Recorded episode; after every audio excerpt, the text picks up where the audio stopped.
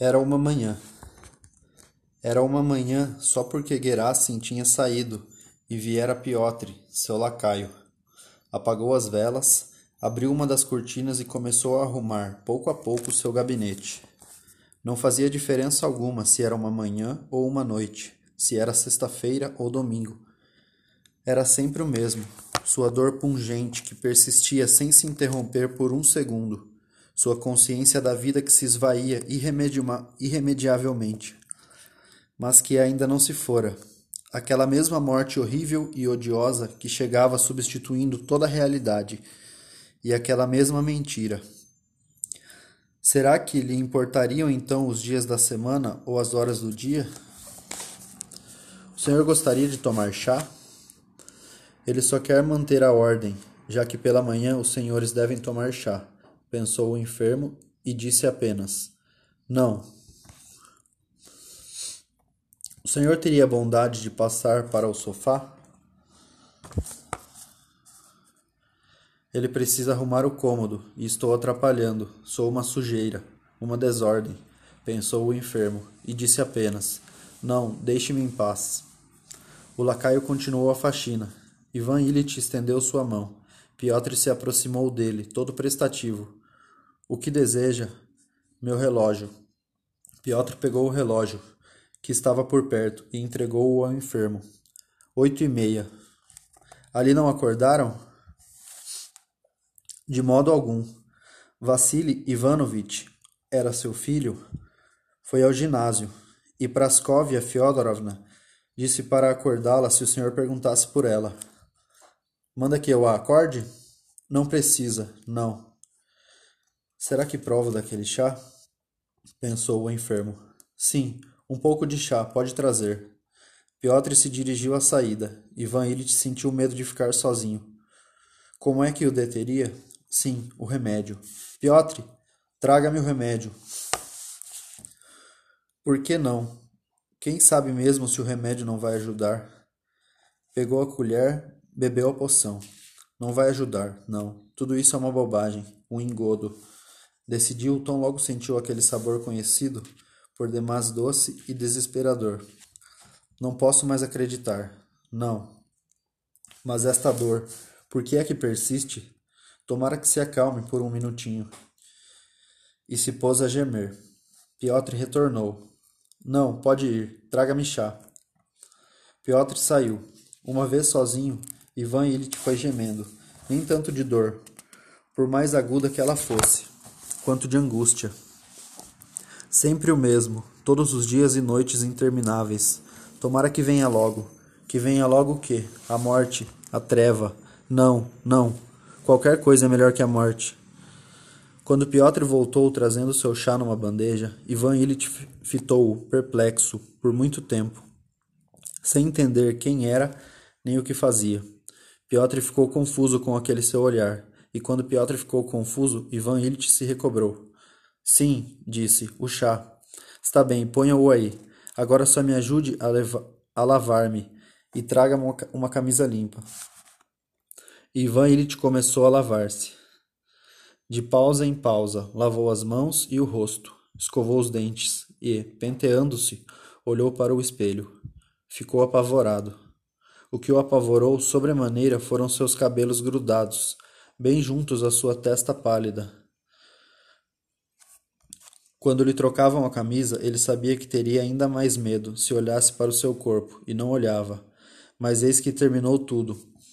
Ele vestiu seu roupão, enrolou-se num cobertor e sentou-se em sua poltrona para tomar chá. Por um minuto sentiu-se refrescado, mas assim que pôs, se pôs a tomar chá, afloraram o mesmo ressaibo e a mesma dor. Bebeu tudo, de má vontade, e deitou-se, esticando as pernas. Deitou-se e deixou Piotr ir embora. Sempre o mesmo. Ora brilha uma centelha de esperança, ora se desenfreia todo um mar de desespero, e sempre a mesma dor, a mesma dor e a mesma angústia, e sempre a mesma coisa. É terrivelmente penoso ficar só. Surge aquela vontade de chamar por alguém, mas ele já sabe de antemão que, na presença de outras pessoas, ficará pior ainda. Tomara que injetem de novo morfina para me esquecer. Vou dizer para ele, para o doutor, que precisa inventar algo mais. É impossível viver assim, impossível. Assim se passam uma e duas horas, mas eis que toca a campainha da entrada. Tomara que seja o doutor. De fato, é o doutor. Fresco, bem disposto, gordo, alegre, com aquela expressão a dizer que você se assustou com umas coisinhas ali. Mas a gente vai rapidinho consertar tudo. O doutor sabe que tal expressão não combina com as circunstâncias, só que já a colocou em sua cara, de uma vez por todas, e não pode mais tirá-la, igual um homem que enverga sua casaca pela manhã e vai fazer suas visitas. Animado como está, o doutor esfrega as mãos de modo consolador. Estou com frio, faz muito frio lá fora. Deixe que me esquente um pouco. Começa com uma expressão a dizer que só resta esperar um pouco, até que ele se esquente, e que, quando ele se esquentar, consertará certamente tudinho. Pois então, como é que é? Ivan Illich sempre sente que o doutor quer perguntar como é que estão as coisinhas, mas percebe ele mesmo que não se pode falar dessa maneira e acaba dizendo: Como é que o senhor passou a noite? Ivan Illich olha para o doutor com uma expressão interrogativa. Será que nunca te envergonharás com tuas mentiras? Mas o doutor não quer entender essa interrogação. E Ivan te diz: A noite foi horrível, como sempre. A dor não passa, não se rende. Haja algum remédio. Pois é, vocês, os doentes, são sempre assim. Está bem, agora me parece que fiquei bem quentinho. Nem a meticulosíssima Praskovia Fyodorovna teria objeções contra a minha temperatura. Está bem. Bom dia. E o doutor, e o doutor lhe aperta a mão. Deixando de lado toda a sua jocosidade anterior, o doutor se põe a examinar o enfermo com ar sério, o pulso, a temperatura e todas aquelas batidinhas e ausculações. Auscultações.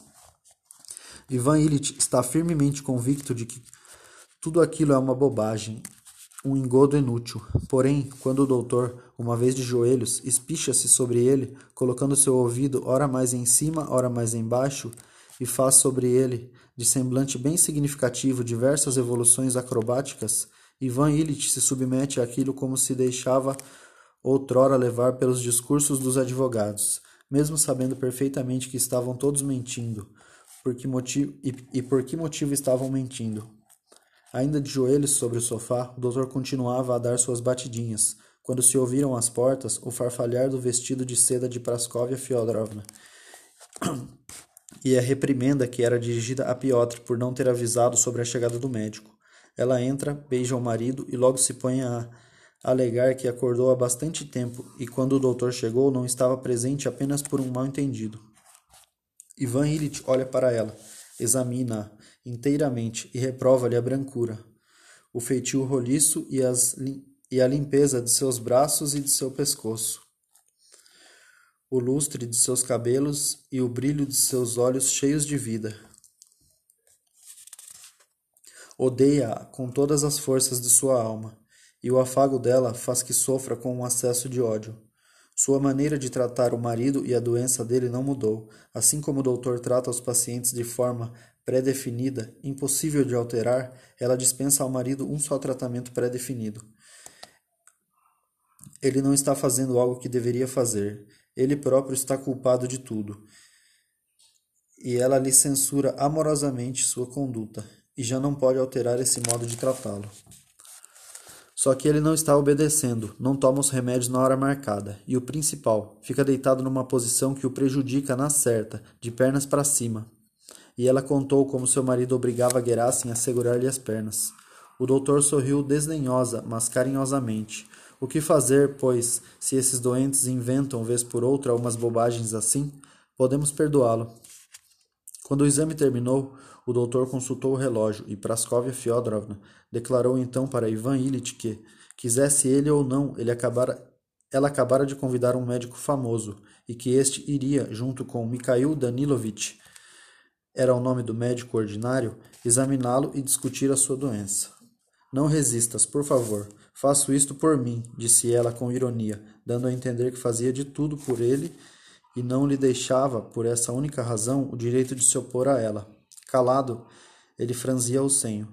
Sentia aquela mentira a circundá-lo.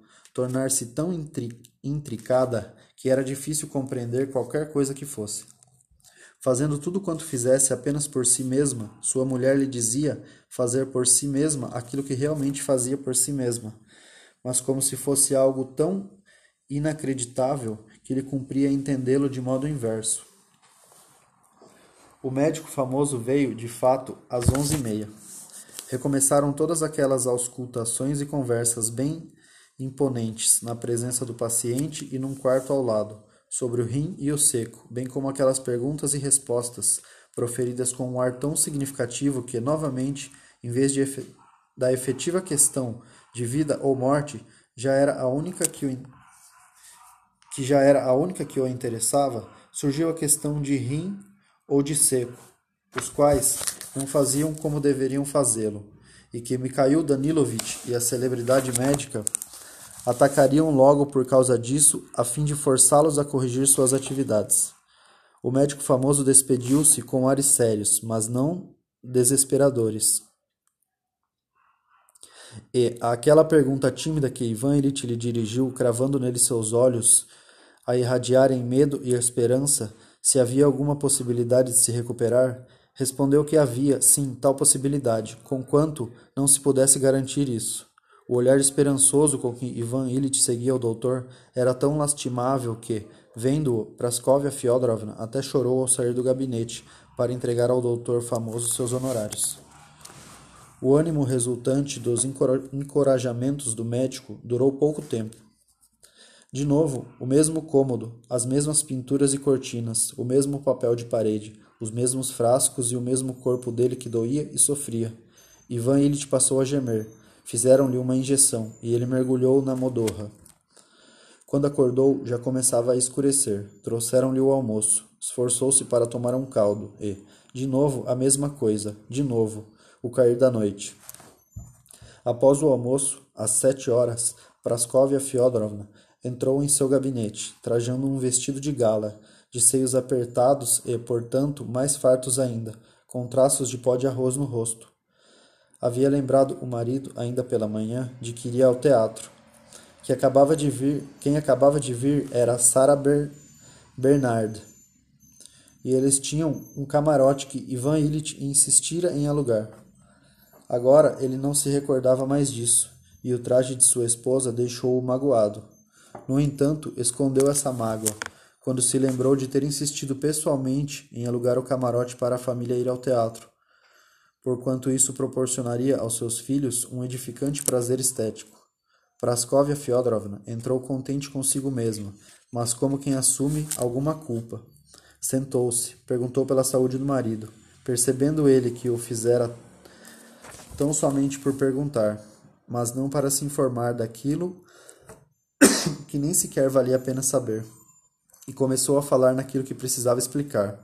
Ela não iria ao teatro de jeito nenhum, mas o camarote já estava alugado, e lá iriam também Helene e sua filha e Petrichev, o juiz de instrução que era noivo de sua filha, sendo impossível deixá-los ir sós. Mas, quanto a ela, ser-lhe-ia muito mais agradável ficar junto do marido. Tomara que ele cumprisse em sua ausência, as prescrições do médico. Sim, Fyodor Petrovitch, o noivo, queria entrar. Pode? E Lisa também. Podem entrar. Sua filha usava um vestido de luxo, pondo à mostra seu corpo jovem, aquele corpo que fazia Ivan Illich sofrer tanto. Mas ela o exibia, forte, saudável, evidentemente apaixonada e indignada com a doença, o sofrimento e a morte que estorvavam a sua felicidade. Entrou também Fyodor Petrovitch, de fraque, com a cabeleira frisada a la capol, com aquele seu pescoço comprido e nodoso, orlado de um rígido colarinho branco, vestindo uma camisa branca a cobrir seu peito bem largo e uma estreita calça negra a moldar suas coxas musculosas. Segurando um claque, espécie de cartola, com a sua mão, em que acabara de calçar uma luva branca. Atrás dele rastejava, imperceptível, o garoto ginasiano que usava, coitado, um uniforme novinho e luvas, com feias manchas azuis sob os olhos, aquelas olheiras cujo significado Ivan Illich conhecia muito bem. Sempre tivera piedade do filho, e temia seu olhar assustado e condoído. Parecia a Ivan Illich que só Vácia o compreendia e tinha pena dele, a par de Gerasim. Todos se sentaram, perguntaram outra vez pela sua saúde. Fez-se silêncio. Lisa perguntou à sua mãe onde estava o binóculo. A mãe e a filha foram discutindo quem e onde o metera. Foi algo desagradável. Fyodor Petrovitch perguntou a Ivan Ilitch se já vira Sara Bernard. A princípio, Ivan Ilitch não entendeu essa pergunta, mas depois respondeu: Não, e o senhor já viu? Vi, em Adrienne Lecouvreur. Praskovia Fyodorovna comentou que a atriz estava perfeita em tal peça. A filha discordou. Foram discutindo acerca do refinamento e da veracidade de sua interpretação, levando uma daquelas conversas que são sempre iguais. Em meio àquela conversa, Fyodor Petrovitch olhou para Ivan Ilitch e calou-se.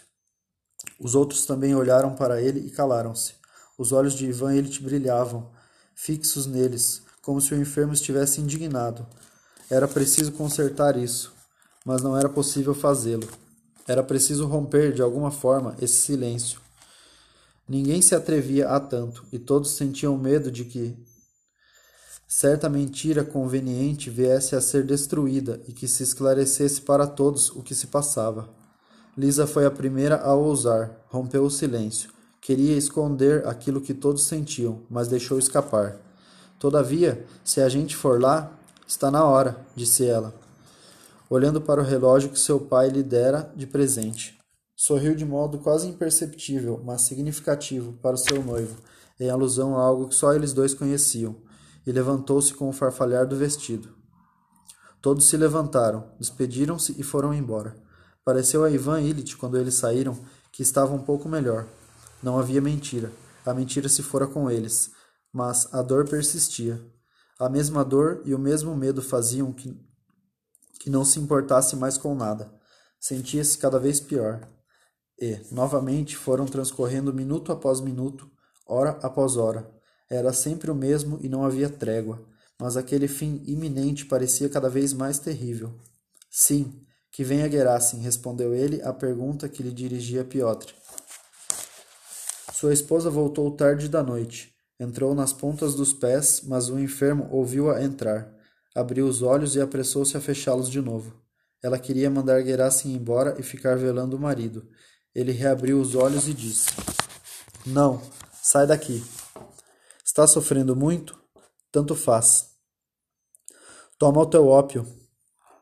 Ele concordou e tomou o ópio. Ela saiu. Até mais ou menos às três horas da madrugada, ele esteve imerso num angustiante torpor. Parecia-lhe que o enfiavam a custo num estreito saco profundo e preto, que o enfiavam cada vez mais fundo e que seu corpo não passava e aquela obra, tão horrível para ele, fazia-se de modo bem doloroso. E ele temia, e ao mesmo tempo queria cair lá dentro, e debatia-se, e ao mesmo tempo ajudava. E eis que se soltou de repente e caiu e recuperou os sentidos. E eis ali Gerasim, sentado em sua cama, junto aos seus pés, cochilando tranquila e pacientemente, e ele próprio está deitado, colocando os ombros de Gerasim as suas pernas de colocando nos ombros de Gerasim as suas pernas de meias, tão descarnadas, a mesma vela sobre um quebra-luz e a mesma dor ininterrupta. Podes ir, Gerasim, sussurrou ele. Não é nada, eu fico. Não, vai embora. Tirou seus pés dos ombros do criado, deitou-se de lado, em cima de seu braço, e sentiu pena de si mesmo. Esperou apenas até que Gerasim fosse ao quarto vizinho, e sem se conter mais, ficou chorando como uma criança. Pranteava sua debilidade, sua tétrica solidão, a crueldade das pessoas, a crueldade de Deus, a ausência de Deus. Por que é que fizeste tudo isso? Por que me trouxeste até aqui? Por quê? Por que me torturas tanto, desse modo terrível? Nem esperava pela resposta e, ao mesmo tempo, chorava porque não havia nem podia haver resposta alguma. A dor aumentou de novo, mas ele não se movia mais, não chamava mais. Dizia consigo: Bate mais, vem. Mas por quê? O que eu fiz contra ti? Por quê? Depois ele se quietou. Parou não apenas de chorar, mas até mesmo de respirar, e transformou-se todo em atenção, como se não estivesse ouvindo a sua voz, que falava por meio de sons, e sim a voz de sua alma, o decurso dos pensamentos em seu âmago. O que é que tu queres? Essa foi a primeira noção clara, suscetível de ser expressa com palavras, que ele discerniu. O que queres ti? O que é que tu queres? repetiu para si mesmo. O que? Não sofrer mais. Viver. Respondeu a si mesmo. E ele se entregou novamente à sua atenção, tão intensa que nem sequer sua dor o distraía mais. Viver? Mas como viver? inquiriu a voz de sua alma. Sim, viver como vivia antes, viver bem, viver com prazer.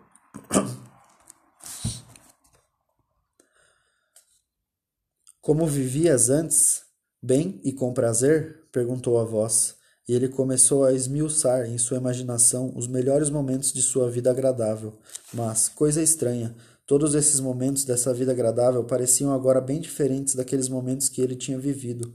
Todos à exceção das primeiras recordações de sua infância, ali, na infância, houvera alguma coisa realmente prazerosa com que ele poderia viver bem, se porventura tal coisa voltasse.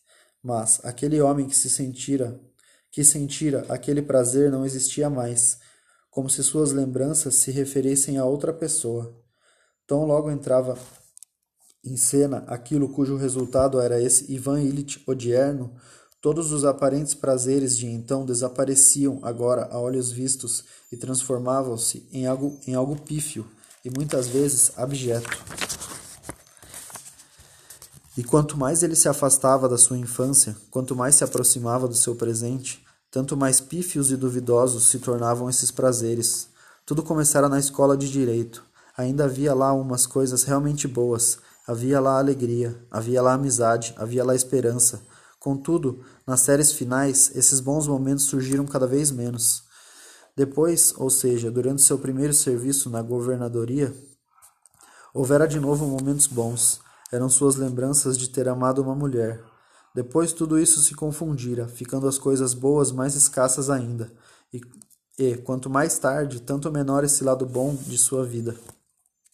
O casamento foi tão fortuito e trouxe decepção e mau hálito de sua esposa e sensualidade e fingimento, e esse serviço morto, e esses afazeres para conseguir mais dinheiro, e assim por um ano, por dois anos, por dez anos, vinte anos, e sempre a mesma coisa, e quanto mais tarde, tanto mais morto, como se eu caminhasse a passo regular, ladeira abaixo, imaginando seguir ladeira acima.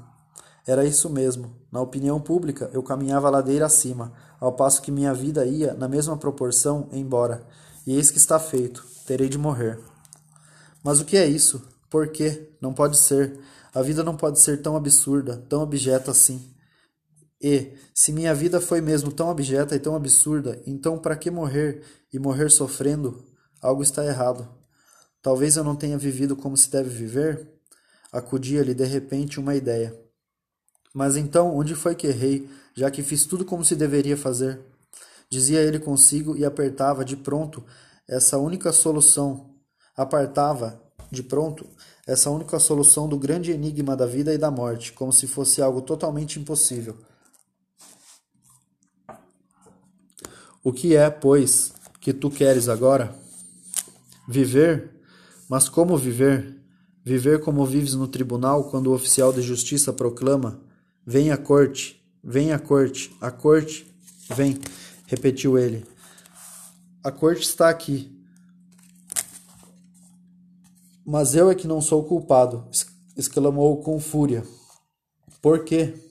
Então parou de chorar e, virando-se para a parede, ficou pensando no mesmo assunto.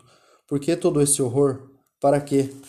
Todavia, por mais que pensasse, não encontrou nenhuma resposta, e todas as vezes que lhe acudia, e lhe acudia frequentemente a ideia de que tudo isso acontecia por ele não ter vivido como se devia viver, logo rememorava toda a sua vida correta e apartava de si essa estranha ideia.